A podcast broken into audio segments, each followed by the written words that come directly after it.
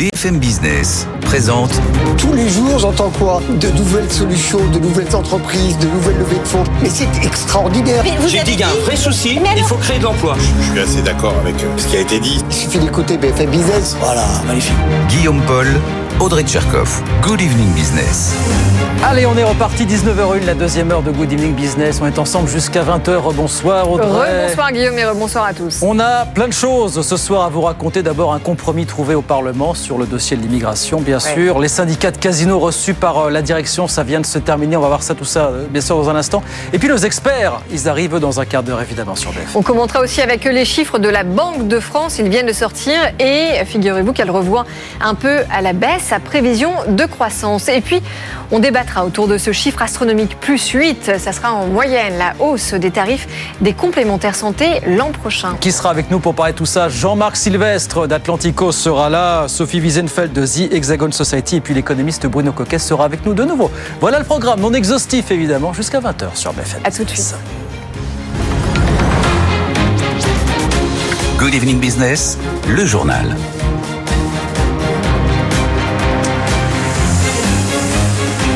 Donc oui, attendez ça depuis des semaines et des semaines. Les syndicats de Casino ont été reçus cet après-midi par euh, les représentants de Daniel Kretinsky qui sera aux manettes euh, dans quelques mois, les représentants de la nouvelle direction aussi.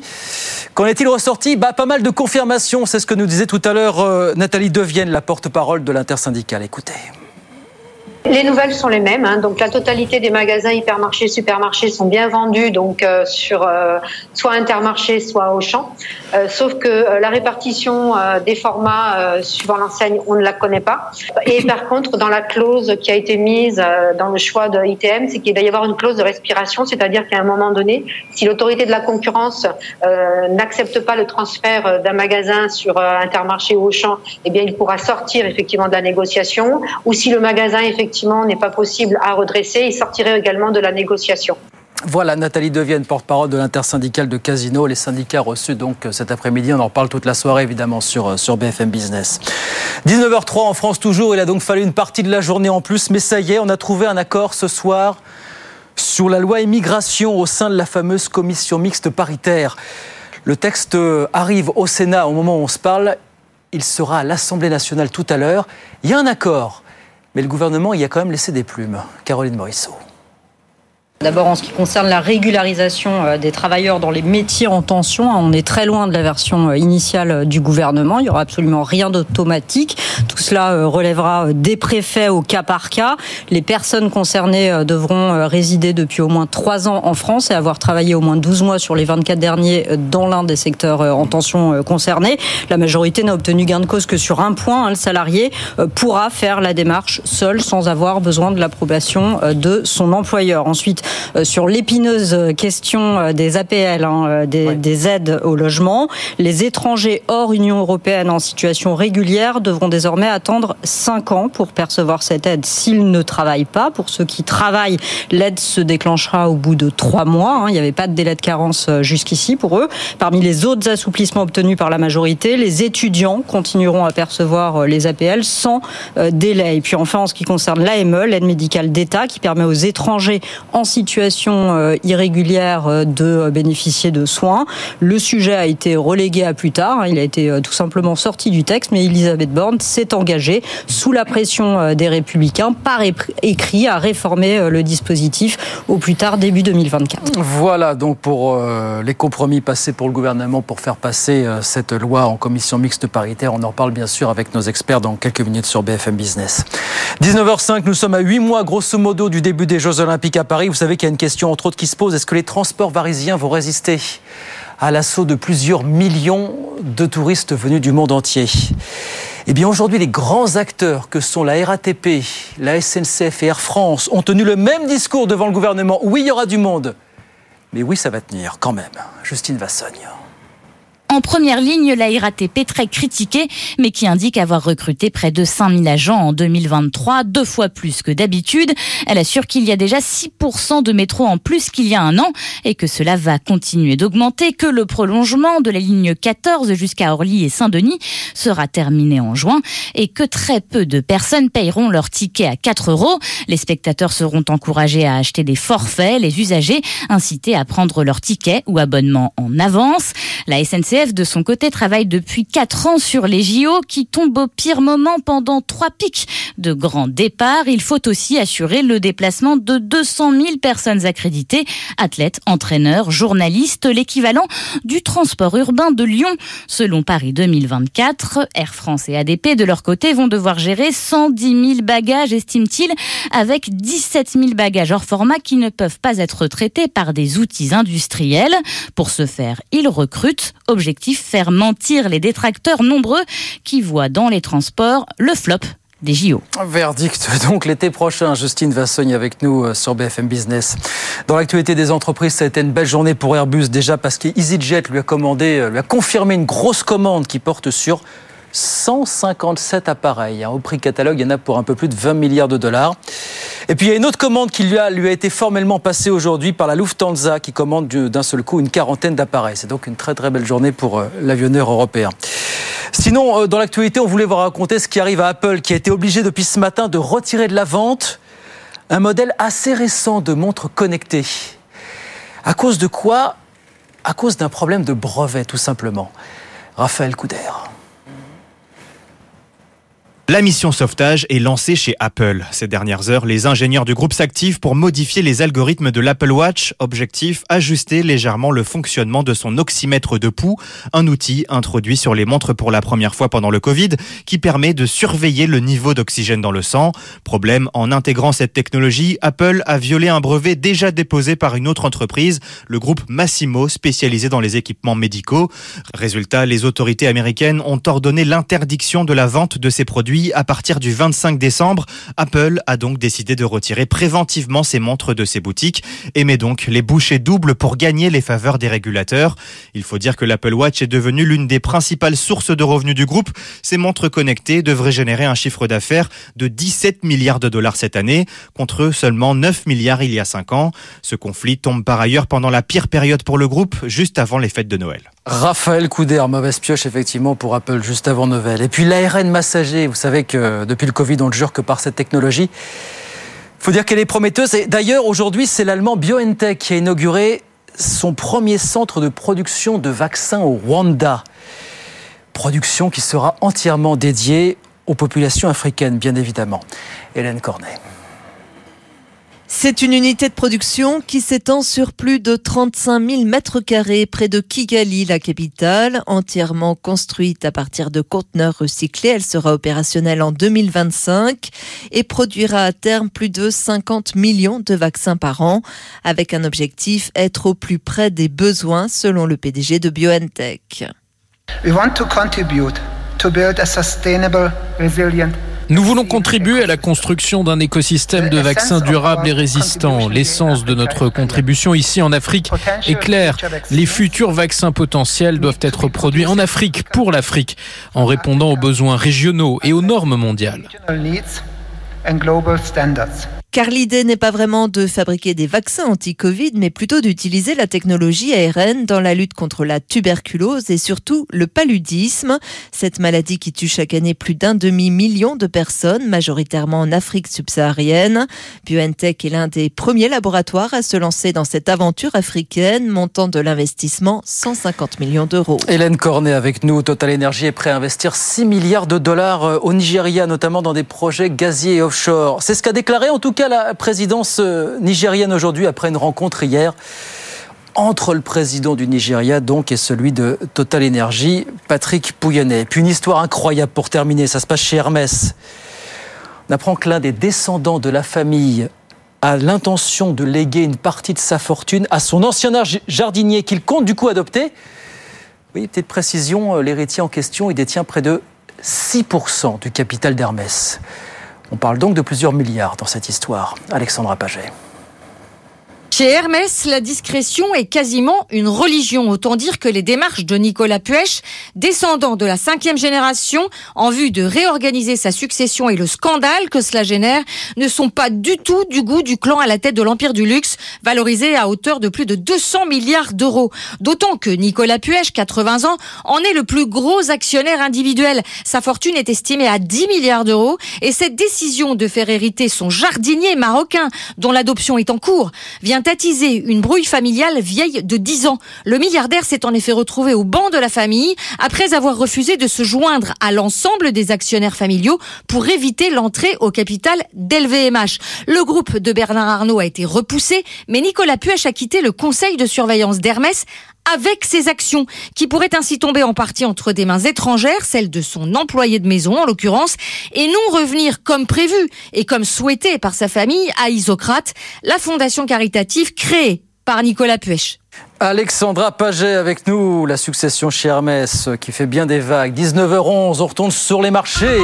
Je vous rappelle la, la clôture ce soir à à la Bourse de Paris, petite hausse pour le CAC 40, toute petite, hein, plus 0,08%, 7574 points tout à l'heure à la clôture. Bonsoir Étienne. Bonsoir Guillaume. Et à Wall Street pendant ce temps, Étienne. Du vert, une fois de plus. Vous allez dire que je me répète de jour en Ah, jour. J'ai regardé hein. par curiosité la dernière baisse d'un pour cent du S&P 500. C'était le 26 octobre. Ça va faire bientôt deux mois qu'il n'y a pas eu une baisse supérieure à 1% à Wall Street. Donc ça montre un petit peu l'ampleur du rallye de fin d'année au point que ce soir, eh bien, on a un S&P 500 qui est à moins de 1% de son record historique. Il grappille 0,4% à 4758 points. Vous avez un Dow Jones qui est toujours sur un plus haut à 37 500 points. Quand de son côté, le Nasdaq chatouille les 15 000 points à 14 958 points. Le Nasdaq qui est encore à 10% de son plus haut historique, hein, puisque souvenez-vous, en 2021, il y avait Oui. pas mal de valeurs qui avaient atteigné des, des plus hauts et, et depuis, elles ont du mal à, à reconquérir ces niveaux euh, historiques. Euh, du côté de l'actualité des entreprises, on peut souligner euh, Alphabet qui monte malgré eh bien, euh, un gros revers hein, de, de, sa, de sa politique, euh, notamment sur le Play Store, hein, puisque vous avez un tribunal aux États-Unis qui a convenu eh bien, que Alphabet devait payer 700 millions de dollars afin de permettre une plus grande concurrence et puis aussi eh bien, de permettre aux titulaires de, de smartphones de pouvoir acheter une application, mais pas uniquement depuis le Play Store, depuis un autre magasin d'applications. Mais ça n'a pas d'incidence sur ce titre Alphabet euh, qui est en hausse. Et puis à suivre ce soir FedEx qui va publier ses résultats. Ça sera intéressant dans le sens où c'est un baromètre, bien sûr, euh, du commerce mondial, alors qu'il y a pas mal de doutes, hein, notamment sur euh, aujourd'hui ce qui se passe en mer Rouge. À noter que ça a toujours un impact sur les cours du pétrole qui sont en hausse de quasiment 2% pour le baril de Brent et le WTI. 79 dollars désormais pour un baril de Brent. Merci beaucoup Étienne. Étienne Braque avec nous sur BFM Business. 19h13, on repart dans un instant avec Audrey Tcherkov et nos experts. Beaucoup de choses à voir ce soir. Le dossier casino, donc les syndicats reçus par la direction. Les chiffres euh, mi-figue, mi-raisin de la Banque de France aujourd'hui. Tous les sujets échos du jour, on en débat jusqu'à 20h sur BFM Business. À tout de suite. BFM Business présente Good Evening Business, les experts du soir. 19h16 sur BFM Business. Nos invités sont là, nos experts sont là. Sophie Wiesenfeld, docteur en droit européen et fondatrice de The Hexagon Society. Bonsoir, c'est une première. Bonsoir. Audrey, bonsoir. Jean-Marc. Sylvestre, éditorialiste à Atlantico, et Bruno Coquet, docteur en économie et chercheur associé à l'OFCE.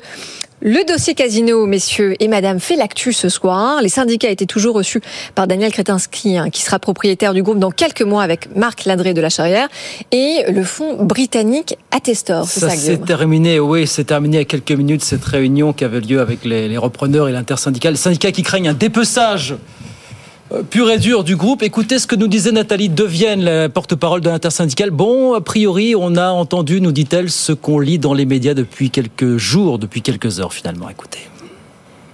Le prochain rendez-vous avec le consortium, c'est le 4 janvier, euh, et ça va être l'occasion à ce moment-là d'aller dans les détails, notamment sur euh, comment accompagner nos collègues qui vont partir donc euh, en transfert. Donc la sauvegarde des 15 mois que le tribunal de commerce a bien pris en considération. On souhaiterait faire également une clause sociale sur laquelle on irait au-delà des 15 mois. Et puis on a fait quand même un distinguo avec Intermarché où on a déjà beaucoup de mal à faire appliquer nos accords. Mm. Donc on a martelé effectivement donc ce, de préservation des, accords, mais également il va y avoir de la casse sociale sur les entrepôts parce qu'aujourd'hui il y a une négociation qui mm. se fait sur les entrepôts, mais c'est pas encore tablé. Donc risque de PSE et également sur le siège de Saint-Etienne. Toujours le même sujet. Oui, alors non seulement on a un paysage de la grande distribution qui va être évidemment forcément modifié, mais par ailleurs euh, de la casse sociale à la clé, puisque sur la partie magasin, euh, c'est ce qui intéresse les repreneurs, pas trop de soucis. Euh, on l'a dit tout, à l'heure, ce sont des secteurs en tension, mais en revanche, sur la partie entrepôt, c'est un peu moins évident, puisque les repreneurs en, en question ont déjà des centres de logistique existants. Jean-Marc oui, mais écoutez, j'ai pas grand-chose à ajouter à ce qui a été dit. C'est les syndicats ont raison de se battre pour faire valoir leurs droits, mais euh, leur devoir, c'est aussi de considérer, enfin que c'est le devoir de tout le monde, qu'une entreprise, il faut qu'elle fonctionne, il faut qu'elle travaille, il faut qu'elle sorte bah, un peu de profit. Ça, je pense qu'ils l'ont compris. Oui, d'accord, ok, mais euh, bah, non, mais attendez, pardon, on parle d'une. On, va pas bloquer non, mais une évolution. bien sûr, Jean-Marc, mais on parle d'un groupe qui a versé pendant des années des dividendes à des actionnaires, alors qu'il y avait zéro bénéfice, une distribution de dividendes qui s'est fait sur une base d'endettement, avec une faute partagée, je le disais tout à l'heure, entre la direction, les commissaires aux comptes et les banques. Oui, je suis pas dans le secret du dossier, mais j'ai quand même le sentiment que les créanciers, ils en ont pris un coup là quand même, hein, au moment. Hein, donc ils ont peut-être touché un certain nombre de dividendes, mais ils ont pris leurs risques et, les, risques sont bon. Mais mais c'est vrai que c'est que qu'il y a une évolution à la fois des habitudes de consommation euh, et, des, et, des, méthodes de gestion qui font que le groupe s'est retrouvé dépassé par les, dépassé par les, par, les événements. Donc, stratégie, bah, par la dette surtout. Hein. une stratégie prix, effectivement. Il y a une stratégie prise depuis le début qui n'a pas été mise en question. Euh, créatrice, vous savez. Sophie Zenfeld, comment est-ce que vous regardez ce dossier bah, casino Moi, ce qui m'inquiète en tant que, que juriste, avocate, etc., c'est euh, le risque de concentration et euh, de, de situation de monopole qui serait une véritable catastrophe pour le pouvoir d'achat des Français et aussi pour l'emploi, qui sont les deux chantiers qui, qui feront l'objet de la prochaine campagne présidentielle. Et on sort quand même, on est dans une situation d'inflation assez dramatique et une situation de monopole qui serait euh, le, la conséquence euh, quasi automatique de cette, cette situation. On voit bien que voilà, ce qui s'est passé cet été, le rachat euh, casino au champ, euh, c'est un, risque important et je, considère et effectivement les syndicats ont raison d'avoir peur et de, à mon avis, casino va attendre à disparaître parce qu'il va, y avoir ce qu'on appelle une vente par appartement des différents points euh, de vente et au fur et à mesure ça, disparaîtra. Donc oui, effectivement, avec en plus la pandémie, on en discutait tout à l'heure, qui a augmenté cette habitude de consommation via euh, Internet, qui, va, qui fait donc baisser euh, le fait d'aller se rendre directement. Et tout cela fait que les syndicats ont absolument raison de, s'inquiéter. Mais moi, je suis absolument inquiète aussi. Cette oui, situation. mais euh, ceci dit, sur le, sur le sujet du monopole que vous avez raison de soulever, l'autorité de la concurrence prend le sujet à bras le corps depuis le début. C'est la moindre des choses. Hein. Oui, non mais bien sûr. le point, c'est que.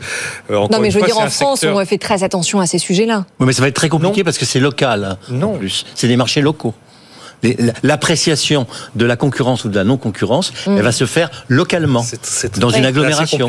Ça va être assez compliqué à gérer.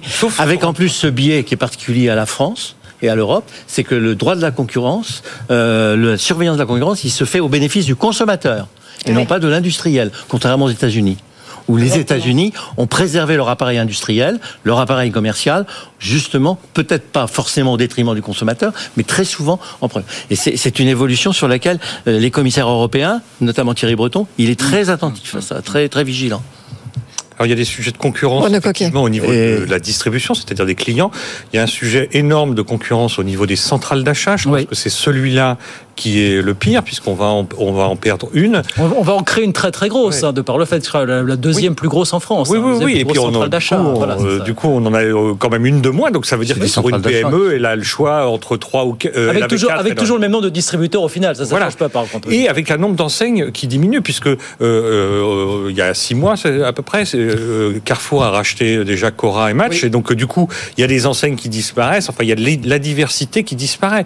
Et ça, on était déjà dans une situation où la concurrence posait probablement problème en France sur la grande distribution. Hein, on voit bien que sporadiquement, on a des tas de problèmes. Alors les agriculteurs, c'est ce qu'on entend beaucoup, mais euh, quand même, on voit bien qu'on a, il y a des vrais sujets sur ces centrales d'achat. Et euh, là, ça s'accroît. Donc euh, normalement, l'autorité de la concurrence devrait dire quelque chose. Et il n'est pas impossible qu'il y ait un recours. Pour en, pour en, revenir au problème social, vous avez totalement raison de le soulever, avec cette particularité dans cette affaire que l'on va marier des gens qui n'ont pas le même statut social. Vous avez des sociétés indépendantes et vous avez des groupes capitalistes. Groupes capitalistes comme Carrefour, Intermarché, euh, qui sont gérés euh, de façon capitaliste euh, au niveau central. Et vous avez des groupes indépendants qui sont des petites entreprises indépendantes, comme chez Intermarché ou, Leclerc. Où le droit social, j'ai pas les détails, mais le droit social est pas de la même nature ou de la même générosité que dans les grands groupes. Mais vous, vous créez vraiment, vous disiez la disparition de Casino, vous craignez la disparition de la marque, de, la, oui, marque. Oui, enfin j'ai ah peur, oui, effectivement, de cette disparition, de ce dont, vous évoquiez le dépeçage, et donc cette fameuse vente euh, en, par appartement, oui, je pense que ça, ça, va tendre à, disparaître. Après, j'ai aucune connaissance euh, Ceci dit, de cette mais je, je vous euh, pose quand même une question ouverte. Est-ce que le fait d'avoir un géant de la grande distrib en France ne nous permettrait pas justement d'avoir un, un, un player bien équipé en Europe? Et euh, venir concurrencer les, très grands acteurs européens. Un métro, on en a plusieurs entre Carrefour, Auchan, etc. C'est des euh, players Carrefour, c'est mondial. mondiaux, donc euh, non, enfin c'est déjà le cas. Au passage, si l'opération va à son terme, le grand gagnant, c'est évidemment Intermarché qui va se rapprocher des 20% de parts de marché en France. Donc oui, mais Intermarché n'est pas un groupe. Non, c'est vrai. Intermarché, c'est pas un groupe. C'est une, poignée de chefs d'entreprise. Ils vont peut-être passer devant Carrefour en cumulé. Quoi, oui, mais derrière, il y a leur centrale d'achat, effectivement. Et Leclerc restant bien devant, et le risque des monopoles, c'est toujours euh, l'augmentation des prix. Hein. Parce que moi, j'en reviens toujours euh, au pouvoir d'achat des, consommateurs, etc. Mais c'est ça, c'est le risque dans toute situation euh, monopolistique. C'est qu'il y a une possibilité, en tout cas, d'augmenter les prix, en tout cas, de faire les prix, pratiquer les prix. Avec, avec quand même, Sophie, un Michel-Édouard Leclerc en face, qui lui, justement, est le spécialiste du, de la case de prix et qui tire quand même les prix vers le bas il est très fort. Mais le, le point, c'est que quand on a un secteur où on a, on a, un oligopole et un oligopson à la fois, on peut se dire qu'il y a un sujet et que dans ces périodes où on a de l'inflation, où on veut faire des réformes structurelles, etc., là, il y, a, il y a un sujet à regarder de près. Bon, voilà en tout cas pour ce mouvement, énième mouvement dans la grande distribution. Il y en aura d'autres, évidemment, parce qu'un mouvement, on appelle un autre dans ce secteur, évidemment, hautement concurrentiel. Et on suit ça sur Mais pardonnez-moi, mais comment on a pu laisser. On vous pardonne, Jean euh, Pardonnez-moi, mais on a, c'est quand même un groupe.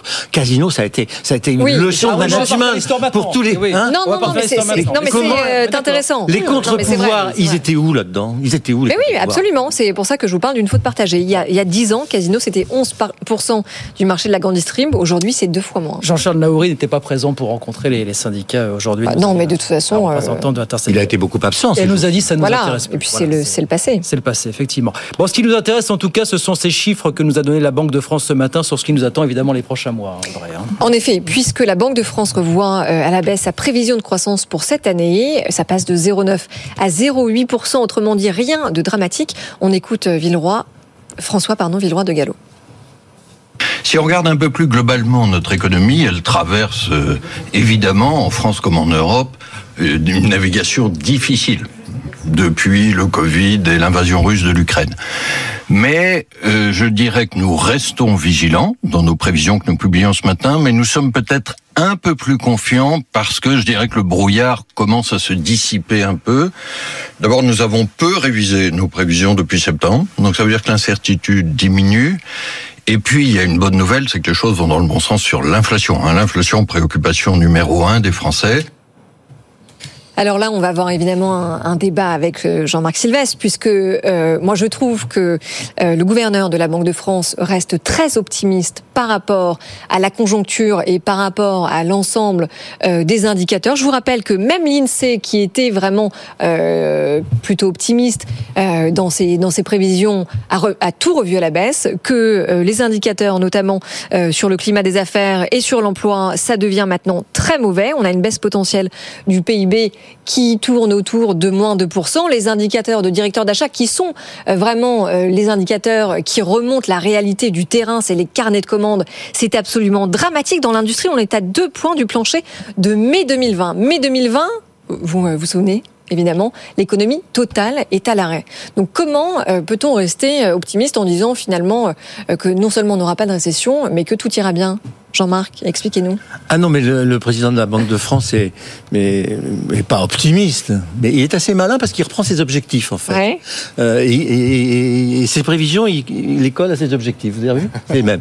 Donc, euh, mais il a, il y a des éléments effectivement qui sont plutôt positifs d'appréciation. C'est vrai que l'inflation, elle est tombée alors qu'on nous prédisait une inflation. Euh, oui. Bah oui, elle est tombée à 3%. L'inflation sous-jacente n'est pas tombée. Regardez l'inflation alimentaire dans le détail, c'est pas encore ça. non, il y a effectivement c'est ce centrales. Produits, Donc ça... Euh, qui nécessiterait un peu plus de concurrence et de choix et, et, de, et, de, responsabilité de la part du consommateur pour ne pas forcément les acheter. Et, ça permettrait éventuellement de le faire baisser parce que ça fonctionne aussi comme ça. Non, euh, bon, euh, les, le, le, moteur de, de, la consommation, il va fonctionner l'année prochaine. Il, il, a, il a fonctionne déjà parce qu'il y a du pouvoir d'achat qui, qui, a quand même été distribué et puis, et puis cette baisse de l'inflation, la baisse du prix de l'essence, tout ça distribue quelque part du, euh, du baisse de l'inflation, mais pas recul des prix, attention. Hein, non, pas, recul, bah, pas, Ça ne se traduit pas dans le caddie encore, Jean-Marc, et en réalité, c'est ce qui compte. Il n'y aura pas de baisse de prix. Bah Justement, bah voilà. Ce qu'il faut, c'est qu'il n'y ait pas d'augmentation. Alors, il y aura une augmentation des salaires, mais attention bah à la boucle prix-salaire. Il y a l'augmentation des salaires, puisque les conventions et les négociations ont eu lieu, ils sont, assez, ils sont assez, assez surprenantes d'ailleurs dans un certain nombre de grandes entreprises. Deuxième point, sur, sur les, les, les, le moteur de l'investissement, il continue de fonctionner, il, va, il, peut fonctionner assez bien. Parce qu'il y a, y a quand même, sur les taux d'intérêt, un peut une perspective de relâchement. Alors, on n'a pas des annonces officielles comme aux États-Unis d'une baisse des taux, mais on a, euh, on n'a pas d'annonce du tout de la part de, de, de, de Bruxelles. mais on a une hein. perspective. Il est contre, hein, Villeroy. Il, la prévision de la Banque de France indique bien qu'il ne faut pas baisser les taux. Il a peur que la BCE les pèse Oui, bah parce que bon, parce qu'il doit avoir l'information. Et Christine Lagarde a dit qu'elle ne baisserait pas la garde.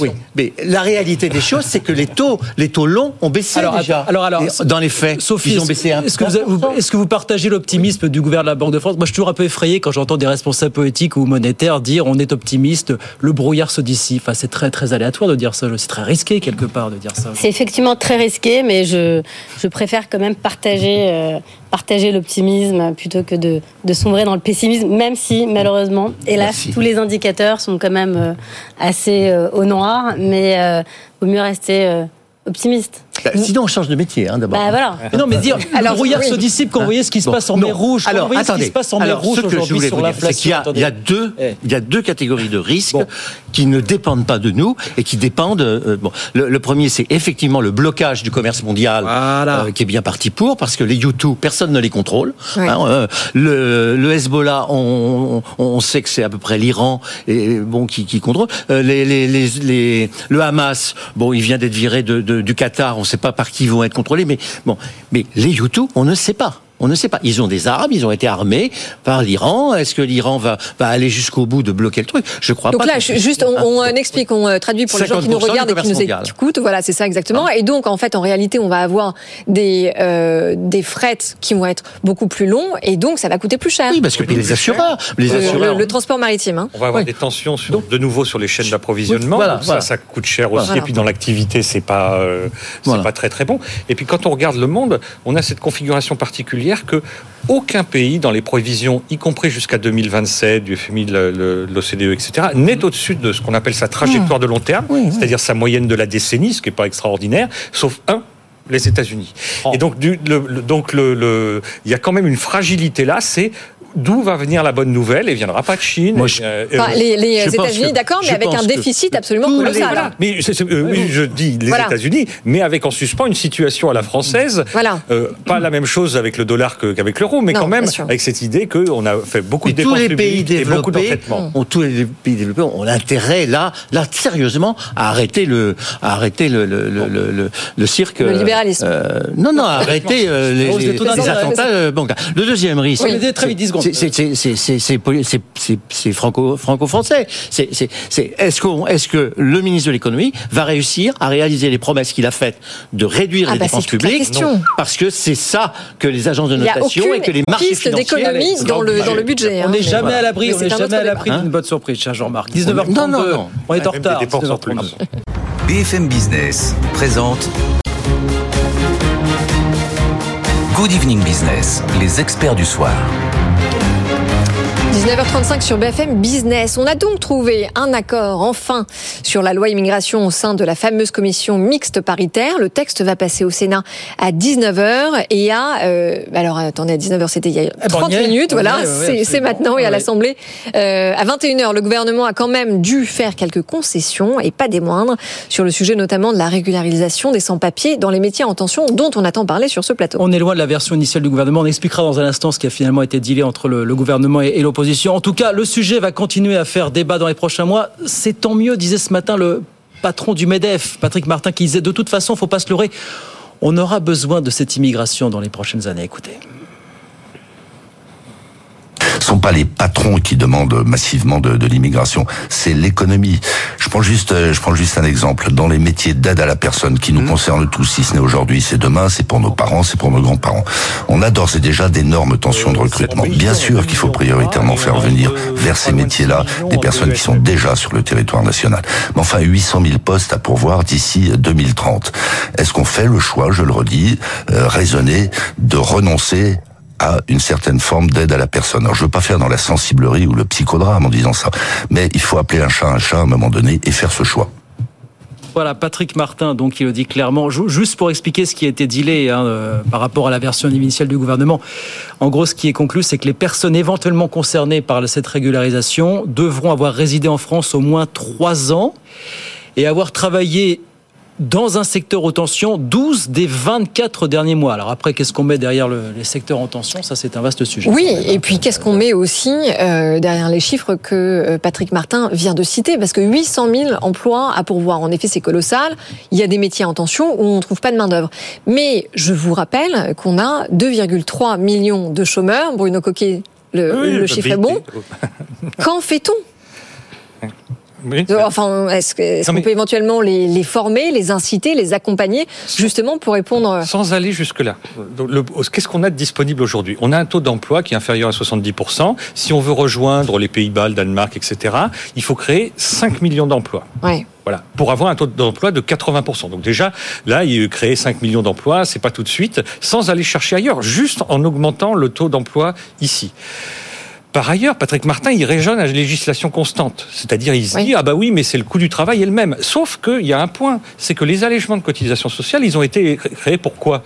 Pour lutter contre le chômage des non qualifiés ici, hmm pas pour attirer de la main-d'œuvre non qualifiée de l'extérieur. Et donc, du coup, pour financer la protection sociale avec ces emplois-là, il faut rétablir, du coup, les prélèvements sociaux tels qu'ils étaient avant. C'est la logique. Hein, donc, euh, donc, du coup, on voit bien que le, le, panorama n'est pas tout à fait complet, qu'à court terme, déjà, il y a déjà une main-d'œuvre considérable à absorber ici via le taux de chômage, hmm. via les gens inactifs. Et puis après, on verra. Sophie Wiesenfeld, qu'est-ce que vous dites? Tant mieux, on va continuer à mettre ce débat sur la table dans les prochains mois, finalement. Écoutez, moi, je suis assez d'accord avec euh, la phrase de Patrick Martin, président donc du Medef. Je, pense que l'immigration était indispensable à l'économie. Je, donc, j'habite en Angleterre. On a, j'ai vécu l'expérience, enfin, hélas pas l'expérience, euh, la réalité du Brexit.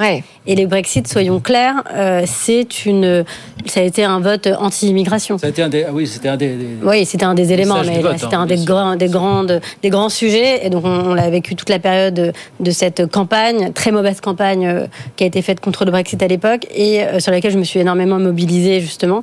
Et aujourd'hui le constat est absolument édifiant. Donc les Anglais en sont complètement revenus de ce Brexit. Euh, par exemple dans l'équivalent dans le NHS, donc qui est l'équivalent des hôpitaux publics en Angleterre, euh, il n'y a plus de docteurs. Voilà, il n'y a plus de serveurs dans les restaurants. Euh, il n'y a plus d'agriculteurs pour récolter, faire la récolte des fruits et des légumes. Donc aujourd'hui, les Anglais en sont totalement revenus. Ça, en tout cas, l'immigration est, est, au cœur à nouveau du débat, mais pour pour euh, justement euh, essayer de, de, de, revenir à ça.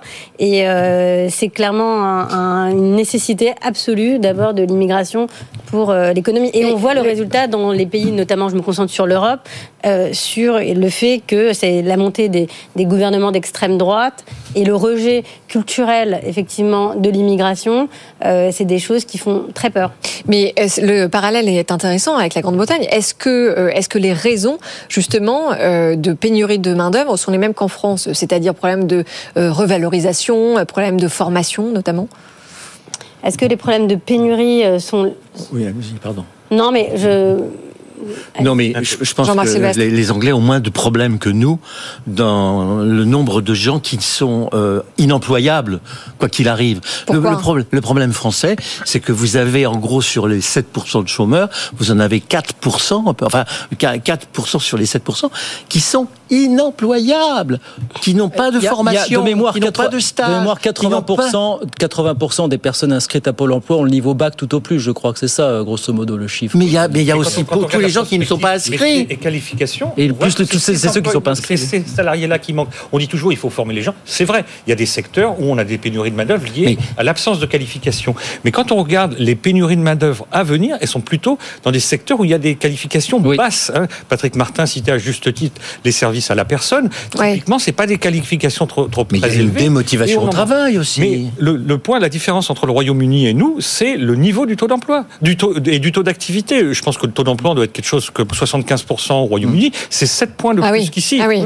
Et donc du coup, euh, euh, du coup déjà, donc ça veut dire que la main d'œuvre, elle est déjà très utilisée, celle mm. qui est présente. Et donc du coup, effectivement, alors quand ils ont euh, fait en sorte que les Polonais déménagent, bah, du coup, ils se sont retrouvés avec un problème dans les secteurs où, où les Polonais. Donc c'est pas qu'une question de démotivation au travail, voilà. Et, donc bah, notre, notre problème, c'est pourquoi n'avons pas n'avons-nous pas un taux d'activité plus important? Et voilà et que des gens qui pourraient travailler ne travaillent pas. Alors sachant, et je rajoute à ça une nouvelle couche de problème, mais on a aussi un gros problème de productivité. on ne gagne pas sa vie en travaillant. Parce qu'on ne gagne pas sa vie en travaillant, voilà. C'est ça le fond du problème. Oui, on, ne gagne plus sa vie en travaillant. C'est correct que de dire ça. Mais le point, c'est que euh, euh, on ne gagne pas sa, vie en travaillant, alors que quand on a un bas salaire, on ne paye pas complètement ses cotisations sociales puisqu'elles sont exonérées. Donc dans, le micro, dans le micro. Et en plus, et en plus on a des avantages en nature.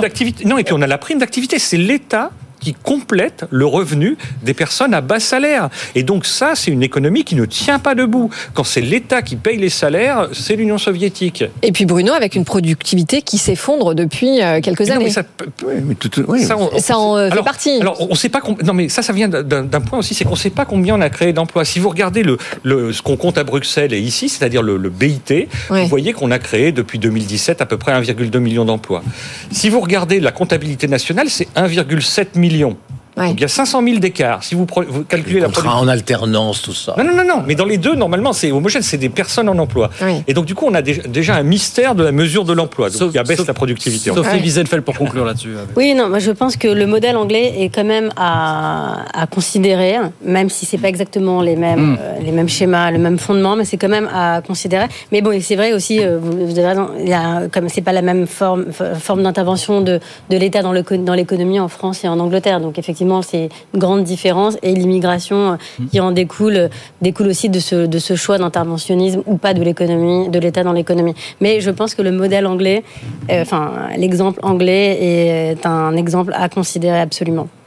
Alors justement, puisqu'on parle d'exemple autour de nous, euh, eh bien parlons de l'exemple allemand qui, euh, eh bien lui aussi est rattrapé par la crise budgétaire, puisque le gouvernement a été contraint il y a quelques jours de réintroduire la fameuse règle du frein à l'endettement, et figurez-vous qu'il vient tout juste de couper plusieurs subventions dans différents secteurs comme l'automobile ou l'agriculture. Et ça, ça fait grincer les dents parce que vous voyez des choses ces temps en Allemagne qu'on n'avait pas l'habitude de voir. Vous avez des, agriculteurs dans les rues de Berlin qui défilent, vous avez des concessionnaires automobiles qui râlent parce qu'on a fait des coupes dans les subventions aux voitures électriques. Est-ce qu'on est en train de s'approcher de ce qui pourrait ressembler à une espèce de crise sociale en Allemagne? On n'est pas habitué à ça. On pensait que c'était que chez nous et bah, pas ailleurs finalement. On a quand même commencé par couper le gaz euh, en Allemagne, ce qui a quand même démoli complètement leur modèle économique et leur, bah, bien sûr, leur bah, fonction de production. Oui, mais il n'y a pas eu de, y a pas de contestation sociale. Il n'y a pas de contestation sociale. Il n'y a pas eu de vraie contestation sociale. Ah bah non, jusqu'à présent. Là, imaginez pas que les agriculteurs dans les rues de Berlin, je pensais qu'à Paris qu'on voyait ça, personnellement. Hein, oui, mais le point, c'est que eux, ils n'ont pas la possibilité qu'on a nous ici c'est-à-dire ils font pas de bonne taux budgétaire. En, l'occurrence, ce que voulait faire le, gouvernement, c'était réallouer des fonds non dépensés pour le Covid vers d'autres objets interdits. Donc, alors que ici, on pratique ça quand même euh, à dire l'arigot. Hein. Donc du coup, euh, il y a ça. Après ça, on voit que les subventions aux véhicules électriques, qu'est-ce qu'ont dit les constructeurs euh, Une partie d'entre eux, en tout cas, dont Stellantis, a dit que jusqu'à la fin de l'année, ils compensaient pour les acheteurs, parce que le gouvernement n'y va pas par quatre chemins et c'est rétroactif. C'est ça s'arrête aux véhicules immatriculés aujourd'hui. Et donc, du coup, tous les gens qui ont passé une commande, et en comptant sur la prime, eh bien, du coup, se ah retrouvaient un peu le bec dans l'eau. Et donc, du coup, les constructeurs la compensent au moins jusqu'à la fin 2023. et donc, du coup, on voit bien qu'il y a des petites marges de manœuvre et que regarder ces primes, ça se justifie peut-être aussi. Après, les agriculteurs allemands... Non, ce qui va être intéressant d'observer, c'est de savoir si les Allemands, nous sommes en pleine renégociation euh, du pacte de stabilité actuellement. Oui, absolument. Euh, et on, la négociation, elle doit aboutir au début du mois de janvier, hein, puisque normalement... Ah oui, oui, non, mais c'est maintenant. Ouais. Normalement, il était désactivé jusqu'en jusqu'en janvier. Euh, ce qui va être intéressant, c'est de savoir si les Allemands vont prenant conscience de leurs propres problèmes, vont mettre un tout petit peu plus de souplesse mmh. dans l'utilisation. Bah, alors en tout cas, c'est pas du tout ce qu'ils sont en train de faire chez eux. Alors pourquoi le ferait-il euh, en chez Europe les autres ce qu'ils bah s'interdisent chez eux Bah non. Ça me semble pas logique. Ah bah non, mais le, seul, le, seul point il va se passer, il va se passer quelque chose sur le, sur le terrain politique. Le seul point, il est politique, c'est si on veut pas non, mais il faut moderniser ce pacte. Ça c'est Si on veut pas des votes anti-européens, on a intérêt à de la souplesse sur le pacte de stabilité. Mais sinon, on va en avoir. Et les Allemands, ils viendront. Vous regardez comment les. Mais les écologistes, ils ont changé aussi leur fusil d'épaule en matière de nucléaire. Ils se sont aperçus qu'ils allaient dans le mur. Bon, bah. Pas pour ça qu'ils sont prêts à ouvrir les centrales, vous me direz. Hein. Oui, non. Ah, si, si, si.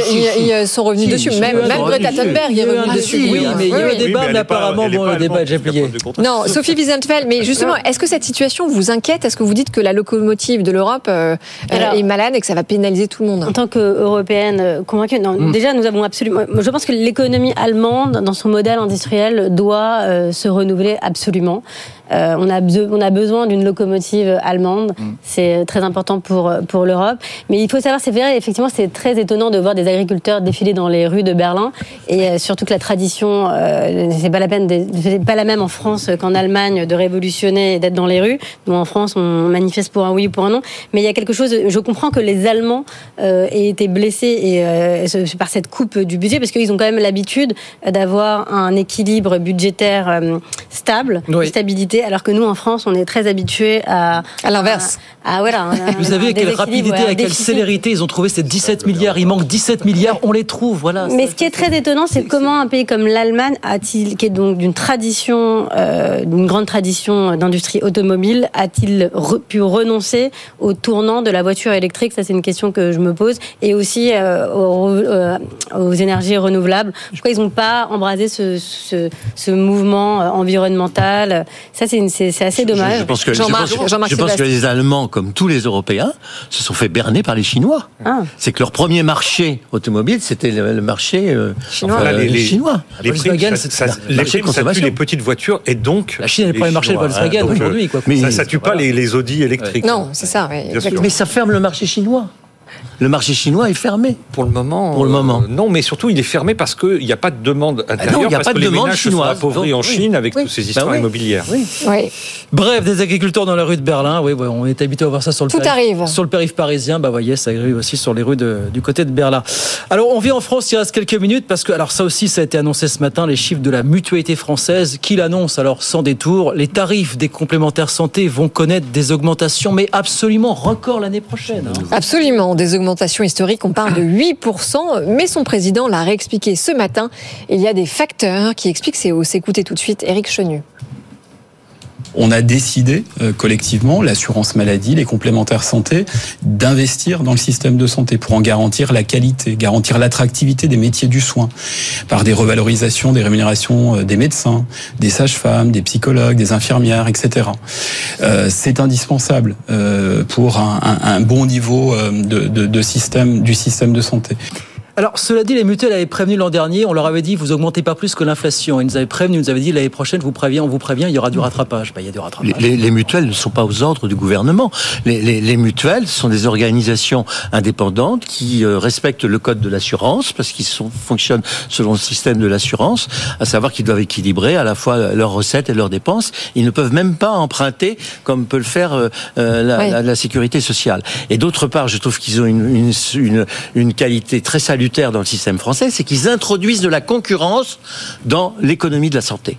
Dans l'économie de la santé, ils introduisent de la concurrence. Quand vous êtes, oui, enfin, en l'occurrence, ça ne tire pas les prix vers le, bras, vers le bas. Pour l'instant, ça ne tire pas les prix vers le bas, mais ça, à mon avis, ça, ça, ça tire la qualité de service vers le haut. Ça, ça tire la qualité de service vers le haut parce que ça surveille de façon très étroite la façon dont les hôpitaux et dont les médecins fonctionnent, leurs dépenses, parce qu'ils sont comptables de ça aussi. Et quand ils vous conseillent d'aller chez tel ou tel médecin, c'est pas par hasard. Quand bah, ils, attendez, quand je, ils sont descendus... pas très bien, Jean-Marc, les dépenses de, fonctionnement des hôpitaux, c'est une catastrophe en France. Non. 30% des euh, dépenses sont allouées à des frais administratifs. Enfin, on sait que c'est pas bien géré d'un point de vue opérationnel. Elle va être assez exigeante sur le, choix du dentiste qui, qui fera vos implants. Mm. Parce qu'elle va surveiller la qualité des implants d'une part, et d'autre part, le prix auquel il vous... Si, tant est qu'on n'habite pas dans un désert médical, mais ça c'est ça c'est un autre sujet. Sophie Wiesenfeld, est-ce que vous comprenez effectivement ces hausses absolument pharaoniques, sachant que bah, la, mutualité française fait régulièrement de la pédagogie. On est dans une population, dans un pays qui vieillit, on est dans une population, la, la consommation de soins va aller crescendo. Et donc, on n'a rien sans rien. Il y a peut-être des inspirations justement sur le modèle anglais. Donc, en fait, effectivement, le vieillissement de la population est un, un, critère euh, très important. Mais si on est aussi face à un déremboursement de la sécurité sociale qu'on ah. voit depuis 30 ans. Et donc, la situation aujourd'hui est, inélectable. Et je suis évidemment pas étonnée d'en arriver là. On glisse progressivement euh, vers euh, une politique de santé à l'anglo-saxonne, où c'est donc les mutuelles qui vont pallier au rôle de l'État. Euh, mais c'est un peu la, le problème des vases communicants. Donc il y a un déremboursement de la sécurité sociale qui ensuite euh, implique nécessairement une augmentation des coûts de la mutuelle qui, encore une fois, se répercute sur le pouvoir d'achat et, sur le consommateur final. Ça donne, ça donne, une responsabilité au consommateur final. Il y a encore des désengagements Parce que le consommateur sur les mutuelles. Mais, si, mais il n'a pas le choix. il négocie. Alors il a le choix de renégocier son contrat. Dans son entreprise, il négocie son contrat. Et, vous savez que dans les grandes entreprises, vous avez chaque année, c'est le rôle du comité d'entreprise, de la négociation mm. des conditions tarifaires. Ça va baisser, ça va baisser parce que ça, va augmenter le coût du travail. Le c'est que euh, on a encore un effet du bon budgétaire. Pourquoi Parce que euh, le taux de prélèvement obligatoire, en particulier celui pour l'assurance maladie, ne baisse pas, il augmente. Mais on, la partie du contrat qui est les prestations en face, elle est diminuée puisque l'État fait des économies. Donc de ce côté-là, déjà, il y a un impôt euh, en quelque sorte puisque la prestation euh, est, moindre au même prix. De l'autre côté, ben, les mutuelles augmentent et donc du coup, c'est pas un impôt mais une augmentation de prix et donc on prend par les deux bouts et donc on a, on voit bien qu'on est dans une dans une logique logique euh, de débudgétisation, hein, c'est-à-dire l'État reporte sur les mutuelles oui, une partie attendez de juste, le, le, salarié n'est pas le seul à payer. Et, hein. non, non, l'entreprise. Hein. Oui, absolument, c'est vrai. Et ce qui est sûr, c'est que le, ce que les exemples que, citait euh, le président de, de, de, la mutualité française, euh, c'est aussi des conséquences du Ségur. On est, il a cité les salaires, etc. Ce qui est très bien par ailleurs, mais quelque part, si l'État ne paye pas et qu'il reporte sur les, les, les complémentaires parce que euh, non, mais je, vous donne un, chiffre en plus, parce que c'est vrai que parmi ces nouvelles dépenses, il y en a qui sont assez colossales. La consultation donc chez un généraliste a augmenté d'un euro cinquante le, mois dernier. Cette hausse, ça représente une dépense supplémentaire annuelle de 100 millions d'euros pour les mutuelles. Donc on comprend bien qu'il euh, faille répercuter derrière. Oui, et puis il y a le panier, euh, le panier de à zéro reste à charge qui, qui, monte, en charge et qui coûte aux mutuelles. Et des transferts, effectivement, comme disait Sophie, des transferts encore tout récents de la Sécu vers les complémentaires sur le remboursement de je ne sais plus quelle prestation. Enfin, les, les, prestations dentaires. Les prestations dentaires, exactement. Le panier médical, c'est le zéro reste à charge. Là, on l'appelle le panier médical avant de l'appeler. Moi, je trouve que les, mutuelles ont beaucoup de défauts. Elles ont cette qualité d'apprendre aux consommateurs à être responsables, parce que c'est il y a quand même un effort de responsabilité un peu à l'anglo-saxonne. Et puis la deuxième chose, euh, c'est qu'elle surveille euh, la qualité de, de, de, service et la façon dont, dont, sont, dont sont distribués les, les, les Mais les Français sont pas habitués à ça. Hein. Non, ils sont pas habitués à ça. Euh, et ils considèrent que c'est une annexe de la sécurité sociale. Bah c'est pas du tout une annexe de la sécurité oui, sociale. Mais les mentalités vont mettre énormément de temps à s'adapter à cette nouvelle. Oh, non, non, moi, je crois que le problème, c'est de payer deux fois. C'est ça le problème. Après, où est-ce qu'on s'assure En tout cas, il faut vite renégocier son contrat. J'ai l'impression que Bruno Le Maire aura du mal à leur tordre le bras aussi. Mais enfin, on suivra ça évidemment. Bien, bah, c'est terminé pour ce soir. Avec tout ça, merci beaucoup à tous les trois d'être venus ce soir sur le plateau de BFM Business. Merci Sophie, Sophie Wiesenfeld, docteur en droit européen, fondatrice de The Hexagon Society. Jean-Marc Sylvestre, Atlantico, Bruno Coquet, docteur en économie, chercheur associé à l'OFCE. Très bonne fête à tous, à tous. À très vite, avec plaisir, sur le plateau. Ah bah c'est pas terminé, on se retrouve demain, Guillaume. Nous, on revient demain. Ah oui. Nous, on revient demain, bien sûr. Et puis, euh, bien sûr, je précise que le débat est à retrouver. Euh, ça s'affiche sur vos écrans avec le QR code. Sinon, c'est bfmbusiness.com. Et donc, en effet, l'autre bonne nouvelle, c'est qu'on ben se retrouve demain. Avant Noël, évidemment. 19h54. Dans un instant, François Sorel, Tekanko. Très bonne soirée. Et à demain, effectivement. Bonne soirée. Good Evening Business. Actu, expert, débat et interview des grands acteurs de l'économie.